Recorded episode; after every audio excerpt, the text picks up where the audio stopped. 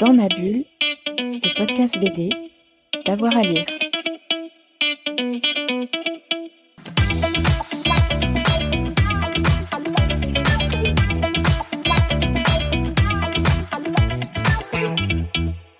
Bonjour à tous et à toutes, bienvenue dans ce nouvel épisode de Dans ma bulle, votre podcast 100% BD avec avoir à lire. Il y a quelques jours, nous étions au festival Quai des Bulles à Saint-Malo pour euh, discuter avec des auteurs et des autrices que vous adorez. Et on a rencontré euh, notamment Annick Cogent, euh, Sophie Couturier, Sandrine Revel. Ce sont les trois autrices qui ont adapté Une farouche liberté, un livre sur la vie de Gisèle Halimi. C'est paru chez Stenkis. Elles étaient toutes les trois bien remontées avec plein de choses à dire au festival Quai des Bulles. Et nous voici de nouveau à Quai des Bulles et cette fois on va parler d'une BD historique qui s'appelle Une farouche liberté. J'ai les trois autrices avec moi. Qui veut commencer? Comment est né ce projet? Petit mot pour dire qu'effectivement, c'est parti d'un livre que j'avais écrit euh, en 2020, 2019-2020 avec Gisèle Halimi. C'est vraiment pour recueillir sa parole, recueillir son témoignage, qu'elle se retourne un peu sur sa vie et puis surtout qu'elle nous livre un message pour les jeunes générations, pour les jeunes gens elle a quelques, j'ai deux ou trois choses à dire. En gros, c'est celle qu'elle avait, qu'elle avait envie de nous dire, euh, euh, quelques, quelques principes, quelques pour, continuer la lutte en gros, parce que quand des jeunes lui demandaient mais qu'est-ce que vous souhaitez réellement, ben, elle dit j'attends que les femmes fassent la révolution. Je comprends pas qu'elle n'ait pas encore eu lieu. Et donc voilà, j'ai envie de dire ça aux femmes. Euh, n'ayez pas peur de ce joli mot de féministe. N'ayez pas peur. N'ayez pas, ne, ne répondez pas forcément à l'injonction de faire des enfants, vous les filles c'est pas obligatoire, on peut se réaliser aussi. Soyez indépendante économiquement. Bref, elle avait quelques principes comme ça, quelques valeurs à nous livrer. Elle voulait nous tendre le flambeau. Et au fond, l'adaptation en roman graphique de ce livre a un peu la même ambition. Il s'adresse à toutes les générations, y compris aux plus jeunes d'ailleurs, pour leur dire, ben voilà, les choses ne sont pas encore comme elles devraient l'être. Il n'y a pas encore d'égalité complète entre les garçons et les filles. À vous de la faire, ça vous regarde. Euh, mêlez-vous de ce qui, de ce que vous pensez quelquefois ne vous regarde pas, mais ça vous regarde. Vous devez, vous devez vous mêler, vous devez observer le monde, et chacun est responsable de la marche du monde et donc des inégalités. Euh, voilà, en gros, c'était ça. Et on a voulu que ce soit un livre pour toutes les générations et porter très haut la valeur de Gisèle parce qu'elle est plus que jamais moderne. C'est une héroïne. On a besoin d'héroïnes, nous les filles, parce que pendant très longtemps, on les a cachées, on les a. Elle n'existait pas dans nos livres d'histoire, livres de géographie, nos livres de musique, etc. Il n'y en avait pas. Et bien là, nous en avons une qui était, qui était encore vivante il y a deux ans et qui a fait tellement pour avancer les droits des femmes, les droits des filles et pour une cohabitation plus harmonieuse et plus douce entre les hommes et les femmes, eh bien voilà, on est là pour relayer son discours et puis pour la faire connaître et partager quelques principes qui sont là pour nous rendre en gros plus heureux. Ça c'est le point de départ, mais maintenant il va falloir le mettre en BD, en bulle et, en, et en case et en dessin. Comment on fait, et notamment quand il y a une figure aussi historique? Ça. Alors ça sera pour la partie euh, dessin, comment est-ce qu'on la représente. Mais peut-être d'abord le scénario et puis après on passe au dessin. Alors le scénario, déjà, alors, Annick vient de parler d'une farouche liberté qui était donc sortie euh, chez Grasset en 2020. Stan Kiss a racheté les droits pour en faire une, une BD. S'est tourné vers Annick a dit je co-scénarise et m'a invité à le faire avec elle puisque j'ai milité pendant deux ans auprès d'Isabelle Halimi à l'association Choisir la cause des femmes. J'y suis entrée en 2009. Et ce qui m'avait tenté là, c'était vraiment d'entrer dans une structure qui faisait en sorte de, développer un féminisme inclusif avec les garçons aussi. Hein. on y arrivera tous ensemble, garçons et filles, et on a tous à y gagner. Et donc à partir de là, le travail a été d'adapter cette farouche liberté en un scénario qui bien évidemment va plus loin que le livre d'origine, puisque grâce au dessin, on a une liberté, on peut aller plus loin. On se dit, ben là, il y a quatre phrases. Elle vient de dire quatre phrases extrêmement importantes. On peut peut-être l'illustrer merveilleusement, peut-être en une double page.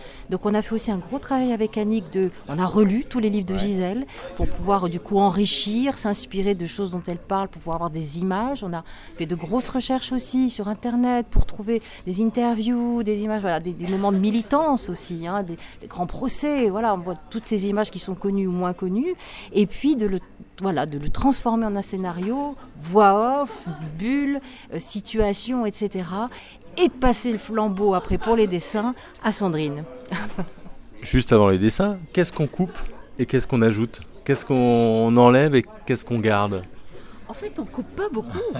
Ah. Euh, il y, a une voix off, on, a conçu le livre ainsi. C'est une la, vieille dame, la vieille Gisèle, qui d'ailleurs n'avait pas l'air vieille, parce qu'elle était tellement moderne, elle s'habillait de façon, euh, elle était facilement en cuir, etc.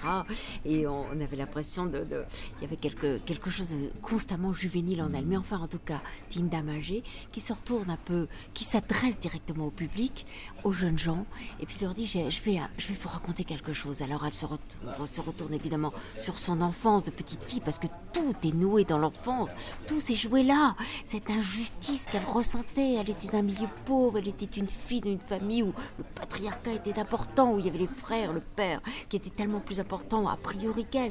Une fille ne devait pas être éduquée, une fille ne devait pas aller à l'école, ça n'avait aucune importance, puisqu'elle allait se marier. Mais elle, très vite, il y avait le vent de la révolte, fait ses études à Paris, etc. Bref, il y a toute sa vie qu'elle a envie de nous raconter, et puis de nous passer le flambeau. Donc en fait, on avait le texte, on avait sa voix, il fallait rajouter beaucoup de choses. Ben, les situations, c'est ce qu'a dit Sophie tout à l'heure.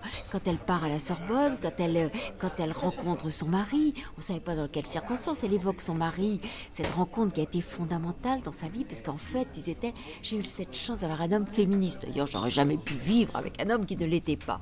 Et bien, on, illustre aussi la rencontre avec ça a été quelqu'un qui a été fondamental dans tous ces combats. Mais on, rappelle des, scènes beaucoup plus joyeuses qu'elle n'évoquait pas évidemment dans le petit livre, mais qui sont illustrées. Cette, euh, cette rencontre alors qu'elle danse à 31 décembre et qu'il se penche vers elle parce qu'il la trouve hyper sexy. Et puis on les voit le lendemain, ils frappent et, ben, très vite ils se retrouvent enlacés et, se racontant mutuellement leur vie, leur goût de la poésie, etc. Bref, on, a, on, retrouve des tas de situations. On s'est fait dans la tête, en gros, le storyboard. Euh, ou, le film d'une vie. Et, c'est ça qu'on a transmis à, la dessinatrice, évidemment. C'est des, situations très particulières. Le, bonheur d'écrire à deux un scénario, c'est qu'en plus, on, travaille en ping-pong. Elle dirait quoi, là, à ce moment-là, pour que ce soit très vivant? Elle jouerait quoi? On mimait les scènes. On la mimait quand elle plaidait. Elle il y avait son bras droit qui allait en l'air pendant qu'elle avait l'autre sur la hanche, ou bien d'autres. Enfin, l'une faisait le juge, l'autre faisait l'avocate, etc l'une faisait, le mari, ou, ou, les enfants qu'elle enlace quand elle rentre, etc. Bref, il fallait que ce soit extrêmement visuel et ces scènes, on les a rajoutées, bien sûr, parce qu'elles n'étaient pas dans le livre initial, grâce à toutes les recherches dont a parlé Sophie tout à l'heure, grâce aussi au, fils de Gisèle, l'un de ses fils, nous a un peu aidé parce qu'on le connaissait bien, c'était un ami. Malheureusement, il a disparu, il est, il est mort cet été. Et c'est un, vrai chagrin d'ailleurs, parce qu'il aurait été tellement content de. Il figure d'ailleurs euh, à, certains endroits. Il s'agit d'Emmanuel Faux. Oui, Emmanuel Faux, qui était, qui était un journaliste et qui était, qui était merveilleux. Et qui, lui, nous a confié des archives, nous a confié des, photos de sa maman, photos du couple, etc. Donc, euh, bref, ça a été tout un travail d'archives pour ajouter à ce petit livre euh, très dense et très court du discours de Gisèle, raconter des, scènes de sa vie et qu'on la voit incarnée dans sa féminité, dans sa séduction, dans, voilà qu'on voit évoluer la, évoluer la femme. C'est ça, ce qui, va plus loin par rapport au livre d'origine, c'est qu'on découvre une femme aussi. Mmh. Euh, là, on n'est plus dans Gisèle qui raconte, on est dans Gisèle qui vit. Et ça, c'est aussi grâce au dessin, bien sûr. Ce, que le dessin a permis, nous, a permis de faire dans le scénario. C'est-à-dire, ça va être mis en dessin, ça va être mis en couleur.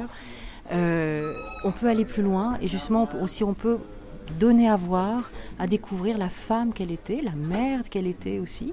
Euh, bien, et bien évidemment, cette avocate passionnée, parce que tout le livre a un rythme qu'on a gardé, ça on l'a conservé, c'est le même rythme que qu'une farouche liberté, le livre sorti chez Grasset. On garde le même rythme parce que c'était le rythme de Gisèle, elle avait une vie extrêmement prise par ses passions de, la justice et de la défense des opprimés, des causes perdues, hein, entre guillemets ou sans guillemets, mais c'est aussi une femme. Et, euh, ça, grâce à la bande dessinée, c'est ce qu'on ce a pu faire. Et là, et aussi donc au talent de Sandrine.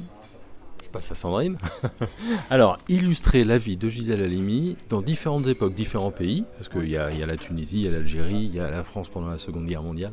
Euh, et après, comment est-ce que vous avez travaillé Et quand on s'attaque à un, monument comme ça, est-ce qu'il y a une pression euh, en plus?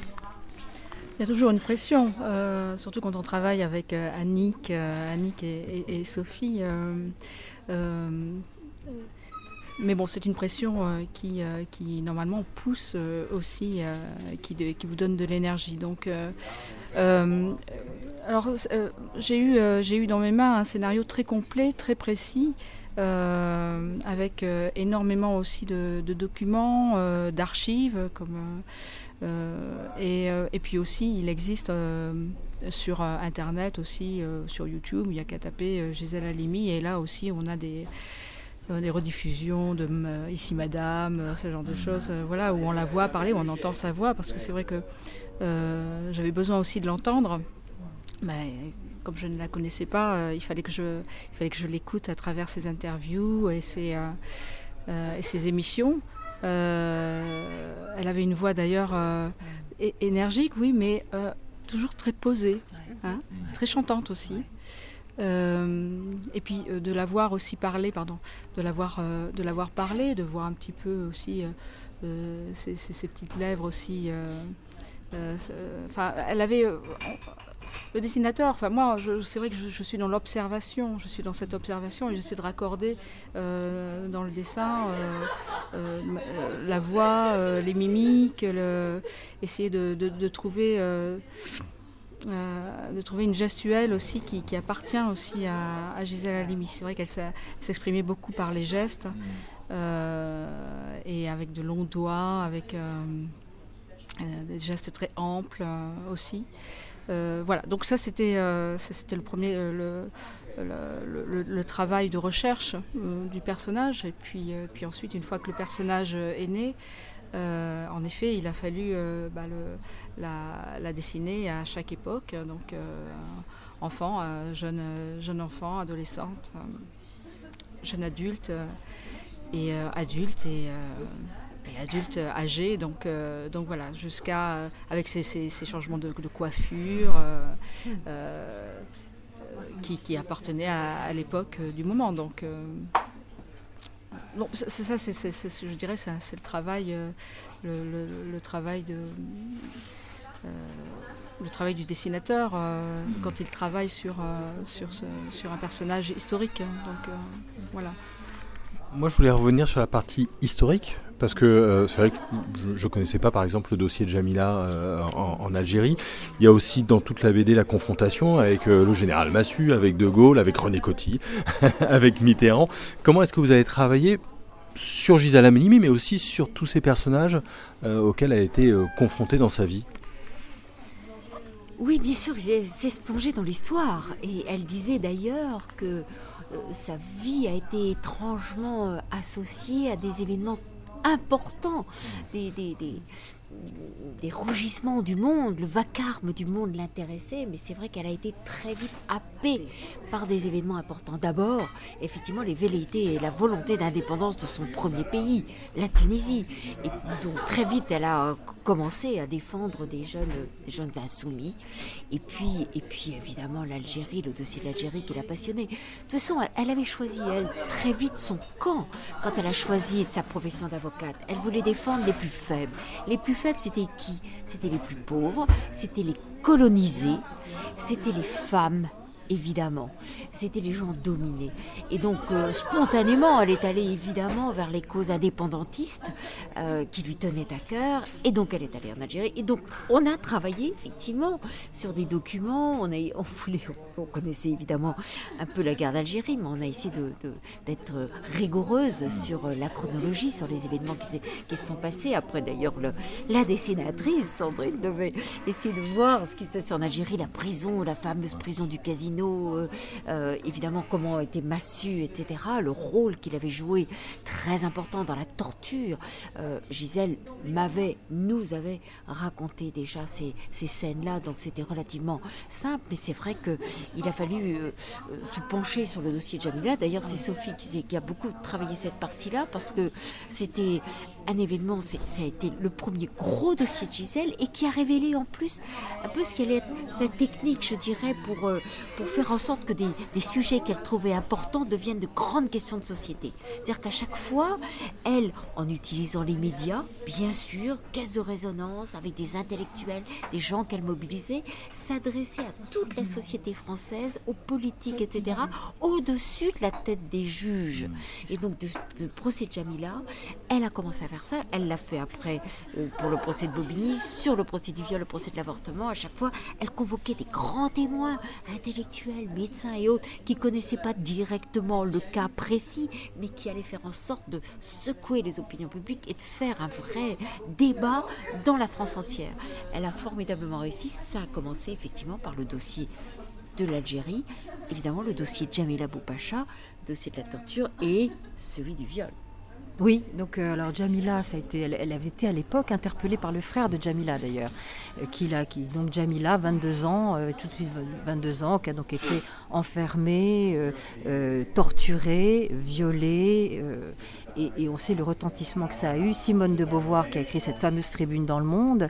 Alors là aussi, d'un point de vue pour la BD, c'était très intéressant de travailler là-dessus, ne serait-ce que d'un point de vue technique, puisque nous mettions en scène la rencontre de Gisèle, de Jamila, qui raconte son histoire, et puis après vient la tribune de, Simone de Beauvoir, qui, dans sa tribune, raconte tout ce que nous venions de, mettre en scène. Et donc, qu'est-ce qu'on garde dans la tribune? Euh, Et il y a donc cette planche qui m'a tellement amusée à créer, que Sandrine a merveilleusement, euh, à laquelle elle a merveilleusement donné vie, c'est Simone de Beauvoir à sa machine à écrire.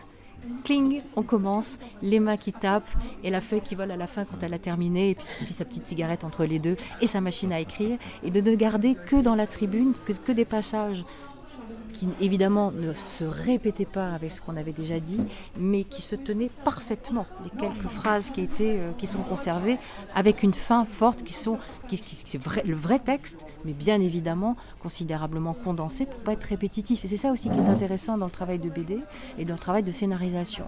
Et donc c'était ce premier, euh, ce premier grand, euh, grand moment où elle, effectivement, comme disait Annick, Gisèle a pu fédérer les grands intellectuels et faire en sorte de, que toute l'opinion française se révolte contre ça, réalise que euh, la torture, ce que, faisait l'armée, ce que faisaient les paras, ce que faisait l'armée française en Algérie, torturer, violer en toute impunité.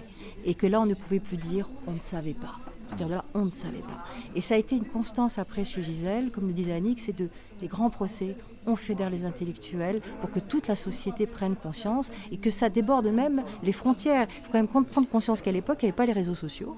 Gisèle travaillait sans ça.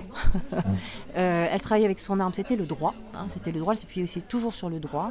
Euh, et sa force de conviction, euh, dont parlait aussi Sandrine tout à l'heure, cette voix qu'elle avait extrêmement calme, toujours un peu suave, une très jolie voix, modulée, mais extrêmement convaincante et qui ne, ne, ne partait jamais dans les aigus, qui était toujours très calme, très sereine, qui était d'une très convaincante, très forte. Elle avait beaucoup de charme d'ailleurs, hein, elle savait convaincre son auditoire, quel que soit son auditoire d'ailleurs.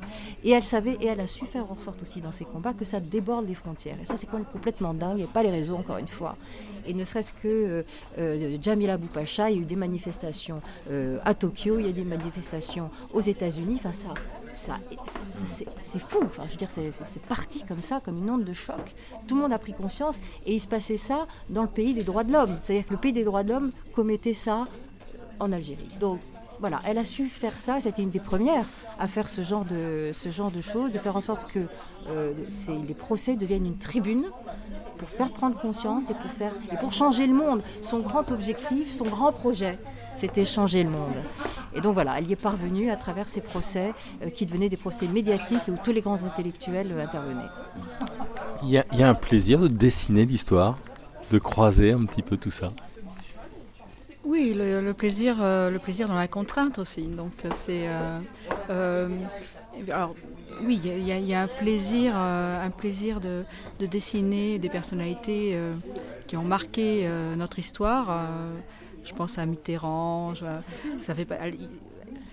Ce sont des personnages qui, font partie aussi de mon histoire. Donc, euh, euh, euh, mais aussi, euh, mais aussi peut-être. les décors aussi, les décors autour. Alors moi je ne suis pas parisienne, donc bon, j'ai accès évidemment à des, à des photos pour, pour dessiner la Sorbonne, pour dessiner et l'Élysée, euh, l'Assemblée nationale, l'Élysée. Euh, donc, euh, donc voilà. Alors oui, il y a quelque chose, il y a quelque chose de, jouissif dans la répétition aussi.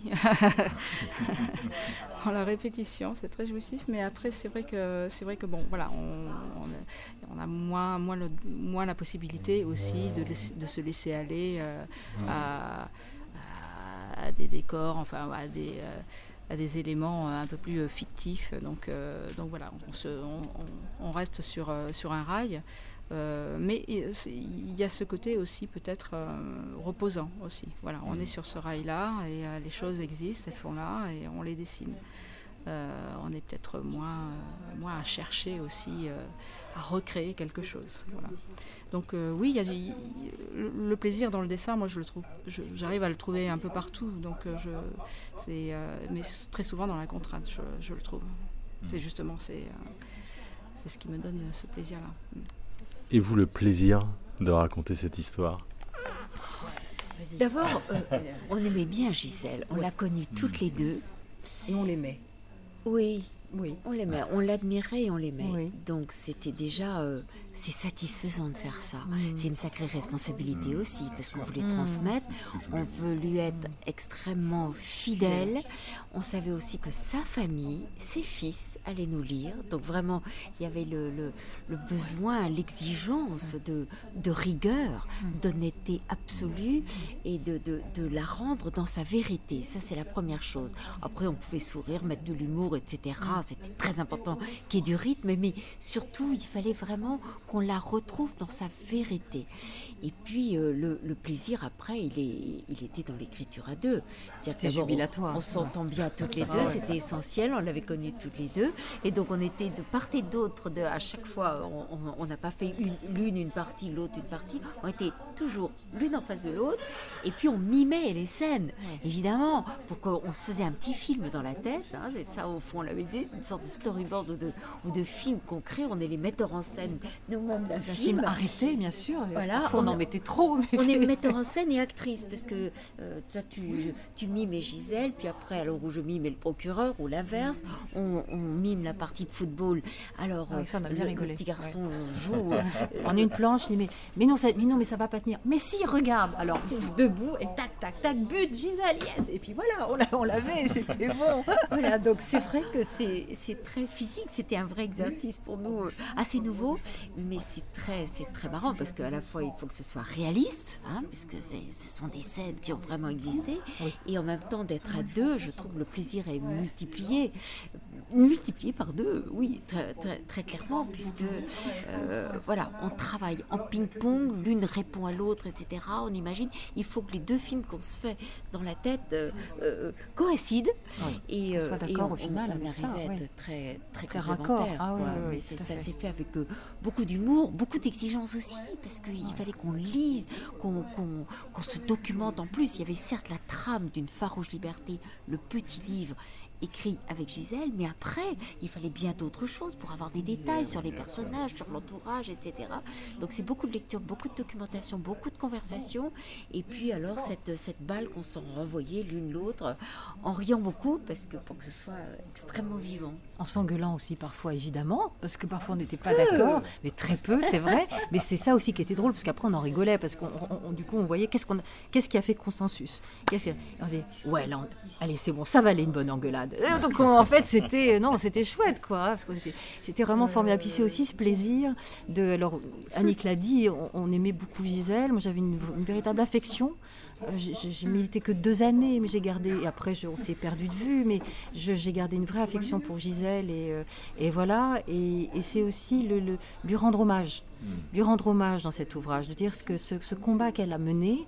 je veux dire, il nous oblige aujourd'hui, grâce à elle, grâce à ces femmes-là, euh, ce qu'on a gagné et qui est tellement fragile, si on peut parler que du droit à l'avortement, c'est tellement fragilisé encore une fois partout dans le monde. Regardons ce qui se passe partout dans le monde, aux États-Unis, etc.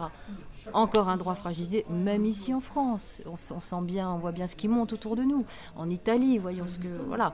Donc, euh, grâce à des femmes comme Gisèle, euh, on a pu gagner ça. C'est très précieux, c'est très fragile. Lisons, lisons ce qu'elle a fait inspirons-nous de tout ça, que la jeunesse s'en empare. En plus, c'est ce plaisir aussi d'avoir euh, scénarisé une vie euh, construite autour euh, d'un féminisme que je nommerais d'intelligent, d'un féminisme que je nommerais de sain, que je nommerais aussi d'un féminisme de plein de bon sens, où on y va tous ensemble. parce que sinon on n'y arrivera pas, et au final on sera tous plus heureux. De toute façon, à chaque fois qu'on se bat sur des inégalités, qu'on essaie de les faire progresser et qu'elles progressent, ça rejaillit sur toute la société. Donc euh, arrêtons d'opposer les hommes, les femmes, ou même arrêtons de chercher à opposer les féministes entre elles aussi parfois. Hein. Les discours peuvent être différents, les combats peuvent être menés différemment, mais l'objectif, c'est quand même que euh, on vive dans une société plus heureuse ensemble. C'est la dernière question que je voulais vous poser justement. Il y a un film sur Simone Veil qui mhm. sort. Le féminisme est parfois remis en cause ou redéfini. En tout cas, il y a plein de questions. Est-ce qu'à travers ce livre-là, vous avez aussi l'impression d'apporter une pièce à la conversation collective autour de toutes ces questions-là? Ah oui alors Oui vraiment On espère qu'il y aura beaucoup de débats à partir de là. Elle aimait le débat. Elle était elle-même pendant longtemps un personnage très controversé. Quand elle, euh, quand elle sort le dossier du viol, mais c'est épouvantable, c'est un gros mot. On ne le met même pas à la une de journaux. On a l'impression que ça va salir la page si on écrit le mot viol. non, on en parle. et ne serait-ce que le mot vagin. Hein, on n'écrit pas le, mot vagin, puisque Jamila Boupacha, voilà, disons-le, voilà, on lui enfonce une bouteille dans le vagin, et elle n'a pas eu qu'une bouteille, mais voilà, on parle de la bouteille dans le vagin, et le rédacteur en chef du Monde à l'époque de dire on ne peut pas écrire le mot vagin dans le, dans le monde. Donc ça a beaucoup évolué, donc c'est vrai que c'était très compliqué, et qu'elle a forcé les portes, forcé les portes aussi des rédactions, forcé les portes des prétoires pour aborder des sujets qui n'étaient pas consensuels. Et elle a réussi justement à en faire en parler, à faire débattre la société entière. Quand elle recevait les jeunes militantes aussi de choisir, euh, qui étaient évidemment beaucoup plus jeunes qu'elle, dont Sophie, et eh ben, euh, elle avait envie de dire qu'est-ce que vous en pensez ah de ça, hein, ce sujet controversé et le voile, hein, qu'est-ce que vous en dites? Et eh ben voilà, là on, retrace l'histoire d'une vie, mais en même temps l'idée et, et, et l'ouverture et la fin justement de, de, de, notre livre porte sur des tas de débats parce qu'elle reçoit des jeunes, elle les écoute et elle leur dit à vous maintenant, je vous hmm. Le flambeau, débattez, parlez, et on espère que notre livre fera ça.